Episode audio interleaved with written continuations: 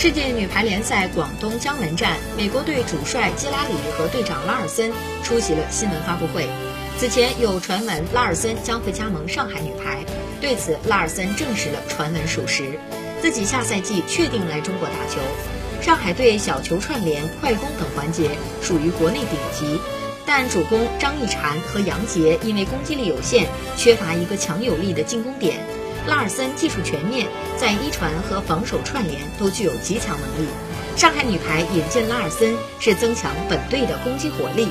据悉，上海女排引进拉尔森出价不菲，不少女排国手都对上海女排非常羡慕。有人表示：“有钱真好。”